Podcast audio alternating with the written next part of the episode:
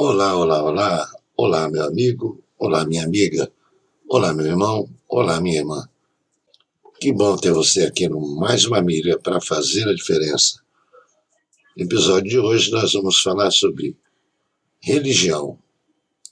O que é religião? De onde surgiu essa palavra? Como foi que essa palavra entrou no nosso cotidiano e o que ela tem a ver com o nosso dia a dia?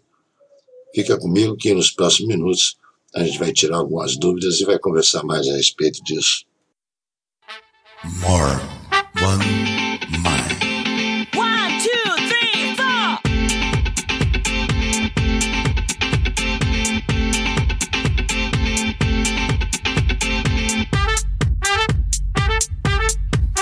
More One Mind.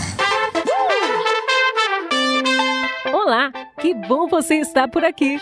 Você está no podcast Mais uma Milha para fazer a diferença, abordando sempre assuntos do cotidiano, sob um ponto de vista cristão.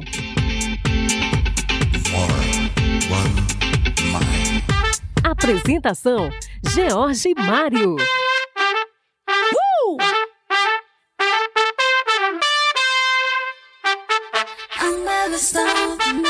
Para a gente poder falar a respeito de religião, é importante que a gente procure primeiro no dicionário da língua portuguesa, né? O que, que é religião? Religião é uma crença na existência de um poder ou princípio superior, sobrenatural, do qual depende o destino do ser humano e a qual se deve respeito e obediência. Essa é a definição do nosso dicionário da língua portuguesa. Na Bíblia Sagrada, no livro de Tiago, capítulo 1, nos versículos 26 e 27, diz assim: Se alguém supõe ser religioso, mas não refreia a sua língua, está enganando a si mesmo. A sua religião é vã. A religião pura e sem mácula para com o nosso Deus e Pai é esta: visitar os órfãos e as viúvas nas suas aflições e guardar-se incontaminado do mundo. Então vejamos aqui que Tiago nos recomenda que a verdadeira religião é visitar órfãos e viúvas e não ser contaminado pelo mundo. A palavra religião, ela vem do latim religare, e no cristianismo ela é usada para expressar a obra de Cristo que nos reconectou com Deus, que nos religou. Né? Religião liga. Só que hoje em dia há, está havendo uma distorção muito grande com relação a isso. Porque veja bem, olha quantas religiões nós temos no mundo aí. Rapidamente assim podemos lembrar, nós temos o cristianismo, nós temos as religiões afro, nós temos budismo, hinduísmo, taoísmo, catolicismo dentro do próprio cristianismo. Então aí você começa a subdivisão, você tem protestantismo, você tem o, é, o, perdão, o catolicismo, você tem é, vários movimentos que foram surgindo, que são movimentos pentecostais, neopentecostais, ultra-neopentecostais, quer dizer, acaba virando uma salada. Isso não é privilégio de cristianismo, não, tá? Eu estou falando de cristianismo porque eu sou cristão. Mas as outras religiões também têm, dentro das próprias religiões afro, você vê que tem quantas religiões tem.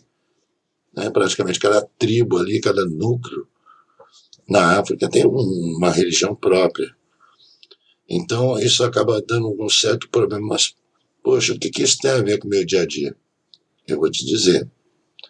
Se você parar para prestar atenção nas guerras que existem na Terra, no nosso planetinha aqui, nosso planetinha azul querido, a maioria dessas, dessas guerras, dessas lutas, são todas oriundas de divisões religiosas. No próprio Iraque, lá tem dois, dois, duas ou três né, é, seitas, religiões, não sei qual, qual é o nome que se dá lá hoje, mas são diferentes. Tem os curdos, tem os xiitas, tem não sei o que, eles brigam entre eles. Então, a maioria das guerras no mundo vem de religião. E se você parar para pensar que a religião, você está adorando a um Deus não importa qual Deus que seja, no caso aqui, não estou falando, não estou questionando a religião A ou religião B, Mas se você está fazendo uma adoração a Deus, pedindo coisas boas, pedindo que isso se manifeste na sua vida, como é que você pode usar isso para matar o seu irmão, para matar o seu semelhante? Entendeu? Então, no livro de Hebreus, capítulo 10, nos versículos 24 e 25, Paulo diz assim: Consideremos uns aos outros para nos estimular ao amor e a obras excelentes, não deixando de nos ajuntar. Ele usa essa expressão nos deixa, é, não deixando de nos ajuntar para mostrar que Deus deseja que o seu povo se reúna para adorá-lo. Mas será que se cada um tiver uma opinião sobre Deus, a gente está agradando a Deus? Se cada um tiver um jeito de entender o que está escrito, será que nós estamos realmente adorando a Deus? E se a gente trouxer isso para o Brasil, não vamos falar do mundo, vamos falar do Brasil, que é o que nos interessa, é o nosso dia a dia. Olha a quantidade de coisas absurdas que as pessoas cometem em nome da religião. Entendeu? Então não é, ah, mas é o Deus que ele está adorando que errado. Não, não, é, não é, a questão é essa. Preste bem atenção, preste bem atenção. Eu sempre falo que o Mais Família, nós vamos abordar assuntos do cotidiano e eu faço questão de falar experiências minhas, mas nesse caso de hoje, extrapola, não é nem minha. Qualquer um de vocês, eu creio que a maioria total e absoluta, já viu problemas, já passou por problemas por causa desse negócio de religião. Quem não conhece alguém que deu tudo que tinha para uma certa igreja, para uma certa religião, em nome de conseguir determinada coisa, seja ela boa ou má? Ainda tem isso, boa ou má. Tem gente que usa a religião para mal. Tem gente que pede a morte dos outros. Isso acontece também dentro do mundo cristão, por, por incrível que pareça. Por incrível que pareça. Dentro do próprio mundo cristão, tem pastor aí pedindo a morte de determinadas pessoas. Depois vem a público pedir desculpa porque vê que dá repercussão negativa, está se queimando, aí vem pedir perdão. Mas olha que ponto nós chegamos. Não deixe de acessar nossos canais no Facebook, YouTube e no Instagram. Nosso site é www.maisumamilha.com.br e tem acesso a todos os nossos episódios em podpage.com barra mais uma milha. Aí eu te pergunto, a religião é uma coisa má? Não, se ela estiver de acordo com a Bíblia, ela não é má. As religiões que não, não estão de acordo com a Bíblia é que devem ser rejeitadas. Entendeu? Religião não é só cumprir regras assim, ah, mas a doutrina da igreja onde eu vou, ah, eu tenho que ser batizado, ah, eu tenho que ser casado para ser batizado, eu tenho que ser isso, tenho que ser aquilo. Procure na palavra de Deus o que que fala a respeito disso. O nome disso é legalismo. E esse problema vem da época dos fariseus na Bíblia. Jesus passou por muita coisa disso. Então, não é você também se achar, não, porque eu sou isso, eu sou aquilo, você é, é mais do que os outros. Se você tiver um cargo dentro de cargo dentro da igreja, imagina só. Ele não sabe que o maior é o menor dentro da igreja. Quanto maior o cargo, mais servo tem que ser. Aí a pessoa quer achar que todo mundo é pecador. Não, eu sou bom, que não sei o que, não. Isso é hipocrisia, hipócritas, que também era outro problema dos fariseus. Então, cumprir regras faz parte de você você congregar em um ambiente, você ter um grupo de pessoas, é óbvio que tem que ser um grupo organizado e tem que ter regras, senão vira baderna, a verdade é essa, né? Mas essas regras você não pode colocar acima da palavra de Deus. A Bíblia diz que nós temos que nos congregar junto com outros irmãos em adoração a Deus, para que haja motivação, para que haja crescimento. Por isso a gente precisa encontrar uma igreja, né? É importante você congregar. Existem pessoas que estudam e têm mais capacidade para pegar e passar para a gente determinadas coisas. Por exemplo, o problema que eu vejo é que muitos é, que se dizem grandes pastores aí não entendem as, as línguas antigas, entendeu? O grego, o aramaico, aquela coisa toda às vezes é bom você ter uma pessoa dessa perto de você, porque ela vai interpretar para você com base na tradução literal do que está escrito, não numa tradução errônea. Eu, já, eu vi uma vez uma reportagem da televisão que me apavorou. Um cidadão aqui no Brasil, se dizendo pastor, leu lá um trecho da Bíblia que dizendo que é vá lá, pegue a esposa do vizinho e adultere com ela. A palavra de Deus está dizendo para procurar a mulher adúltera para corrigi-la. Ele foi lá e adulterou com a mulher do vizinho.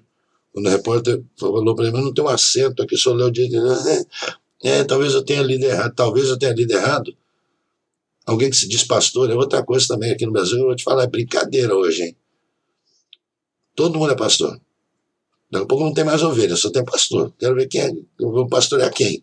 Porque todo mundo é pastor. Então, nós temos que andar em conformidade com o que diz a palavra de Deus. Diz que para ser salvo a gente tem que se arrepender dos nossos pecados, crer que Jesus morreu e ressuscitou, confessá-lo como, seu Senhor, como nosso Senhor e Salvador. A salvação vem pela fé. Quem é salvo recebe o Espírito Santo, que o ajudará a viver uma nova vida livre do pecado. É uma força que vem dentro de você. Então, esse negócio de religião, porque a minha religião, a gente tem que tomar muito cuidado, gente. A religião verdadeira é um modo de vida, não um ritual ou uma formalidade. Seus membros praticam o que pregam. Romanos 2, 21. Tem outra frase aqui que eu achei num texto muito interessante. A religião verdadeira incentiva, incentiva as pessoas a ter amor abnegado. Em João 13, isso, 35 ela ensina a respeitar todos os grupos étnicos, a usar o seu tempo e recursos para ajudar os outros e não participar em guerras. Livro de Miqueias 4, de 1 a 4.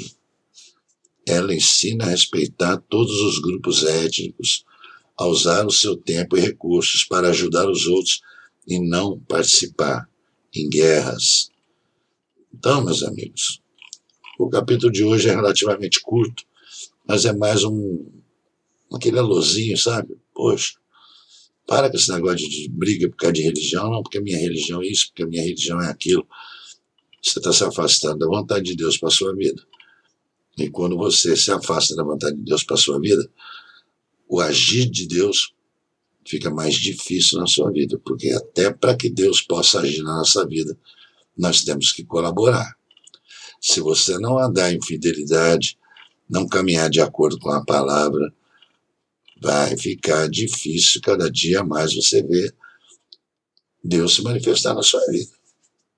Então procure o caminho do bem, procure o caminho da oração, procure ajudar quem realmente necessita. Olha só a situação no nosso país.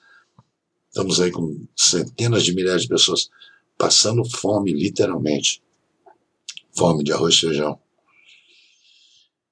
Então podemos ajudar, não podemos? Cada um de nós não pode dar um, um quilo de fubá, um quilo de arroz, um quilo de açúcar, um quilo de macarrão, uma massa de tomate, um leite em pó. Todos nós podemos, então pratique o amor. Essa é a verdadeira religião. Isso é está religado com Deus. Cristo morreu na cruz para nos restaurar, nos restaurar a condição original pré-adâmica ou seja, antes do pecado capital. Então, ele quer que nós sejamos a cada dia mais e mais e mais parecidos com ele. Tá bom? Bom, gente, nós vamos ficando por aqui. Espero que vocês tenham gostado. E até a próxima. Fiquem todos com Deus. Fui. Obrigado por você ter ficado com a gente até aqui. Ah, não se esqueça de visitar nossos canais e deixar seu comentário, crítica ou sugestão. Sua opinião é muito importante para nós e para o nosso crescimento. A gente se vê no próximo episódio. Tchau!